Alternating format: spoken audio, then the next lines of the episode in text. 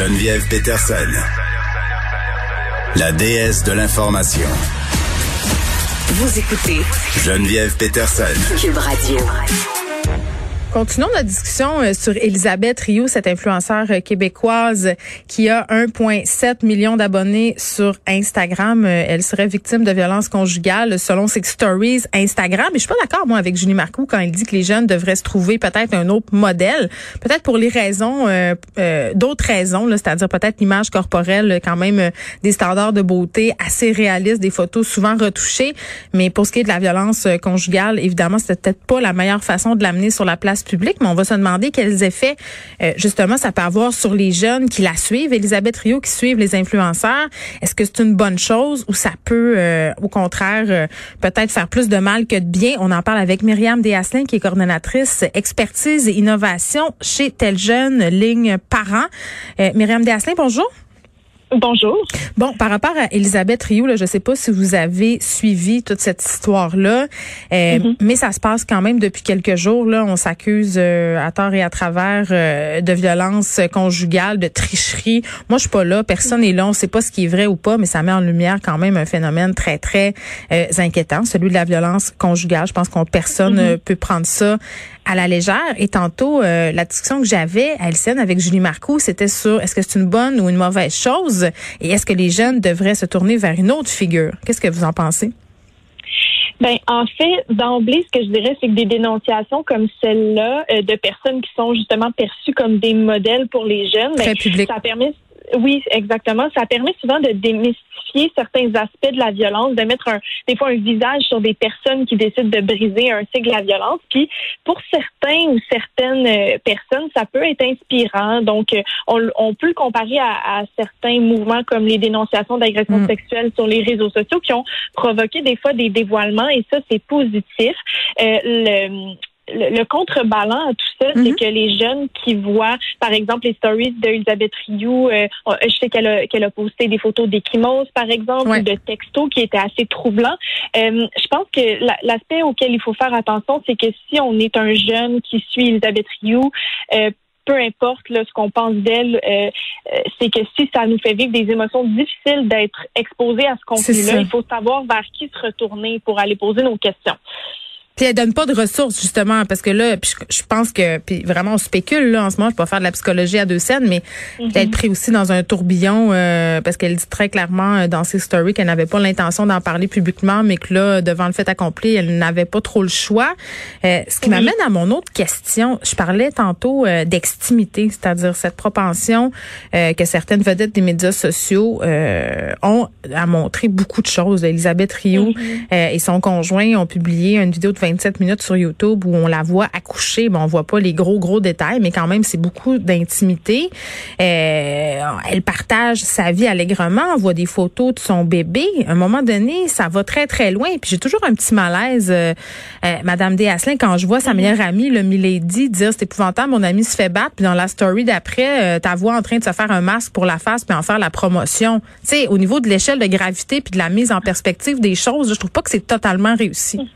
Hum, je, comprends ce que vous voulez dire. Je pense que vous n'êtes pas la seule à, avoir ce malaise-là. Euh, je pense que l'idée de donner des ressources pour justement quand les influenceurs abordent des sujets plus sensibles, euh, c'est primordial. Je pense que c'est une responsabilité aussi.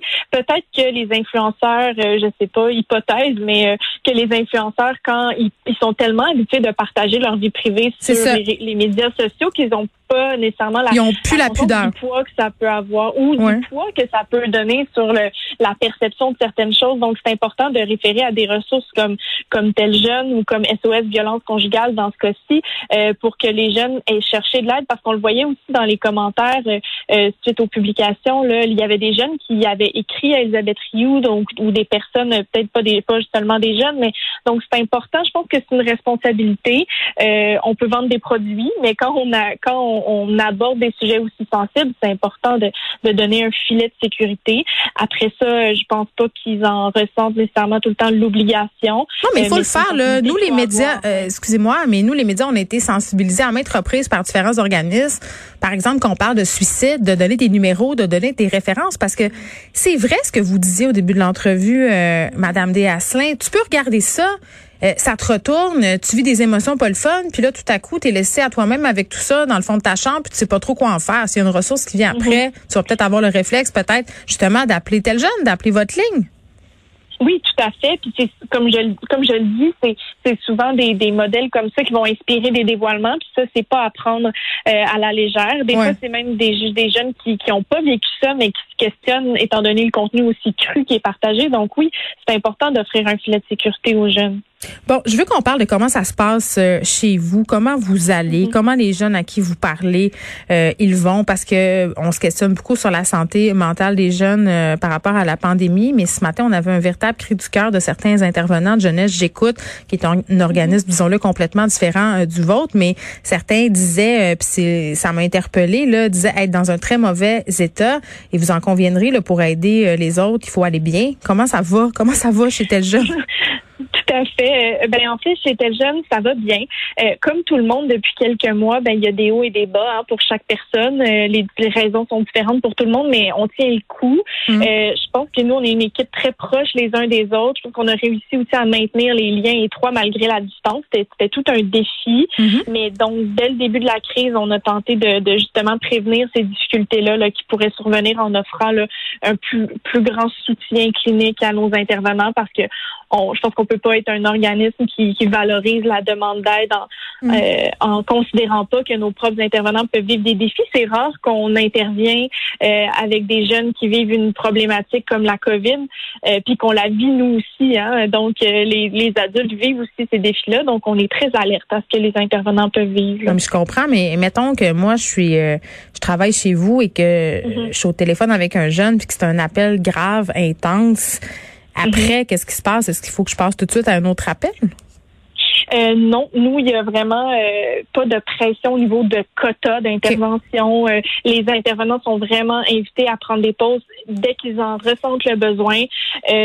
on offre aussi un soutien clinique 24-7. 24 donc, dès qu'on a une intervention difficile ou qu'on a besoin de ventiler, on peut parler à des chefs d'équipe. On en a rajouté des chefs d'équipe, d'ailleurs, pendant la pandémie, justement pour prévenir ce genre de situation-là. on offre aussi plus de rencontres de soutien clinique, du coaching individuel ou planifier euh, sur demande, euh, euh, des espaces pour échanger entre collègues aussi. on offre aussi un calendrier de formation continue pour que les intervenants puissent Vous en prenez soin. Vous en prenez soin. Oui, oui, en terminant, Madame Desasselin, est-ce que c'est quoi les, les raisons pour lesquelles les jeunes vous appellent en ce moment? Est-ce que ça a changé ou est-ce que c'est sensiblement les mêmes thématiques qu'à l'habitude qui reviennent? Ben, ça n'a pas changé dans le sens où c'est beaucoup le stress, l'anxiété, la déprime qui prend beaucoup de place, mais je dirais que la détresse est plus intensifiée. Euh, les jeunes, euh, parce que les jeunes ont, en ce moment de la difficulté à voir le bout du tunnel, euh, à savoir quand est-ce que ça va se terminer, tout ça. Je pense notamment aux, jeunes qui font l'école à distance, pour qui la motivation est, est très difficile. Donc c'est vraiment ça. Secondaire 3, 4, 5? Ces, ces jeunes-là? Oui, puis les, les, les, jeunes qui commencent le cégep ou l'université qui doivent s'adapter à, à, tout ça. Oui, et c'est en tout cas, j'espère que la nouvelle d'un vaccin à venir, euh, sans être une panacée, euh, va réussir peut-être à en encourager certains. Euh, est-ce que vous donnez les numéros en terminant? Je trouverais ça important qu'on le fasse, puis peut-être aussi qu'on donne le numéro de la ligne parent, parce que tel jeune, c'est pour les jeunes, mais il y a aussi un endroit où on peut aller si on est parent et on a des questions, si on est un peu dépassé, ou peut-être si on a envie de ventiler.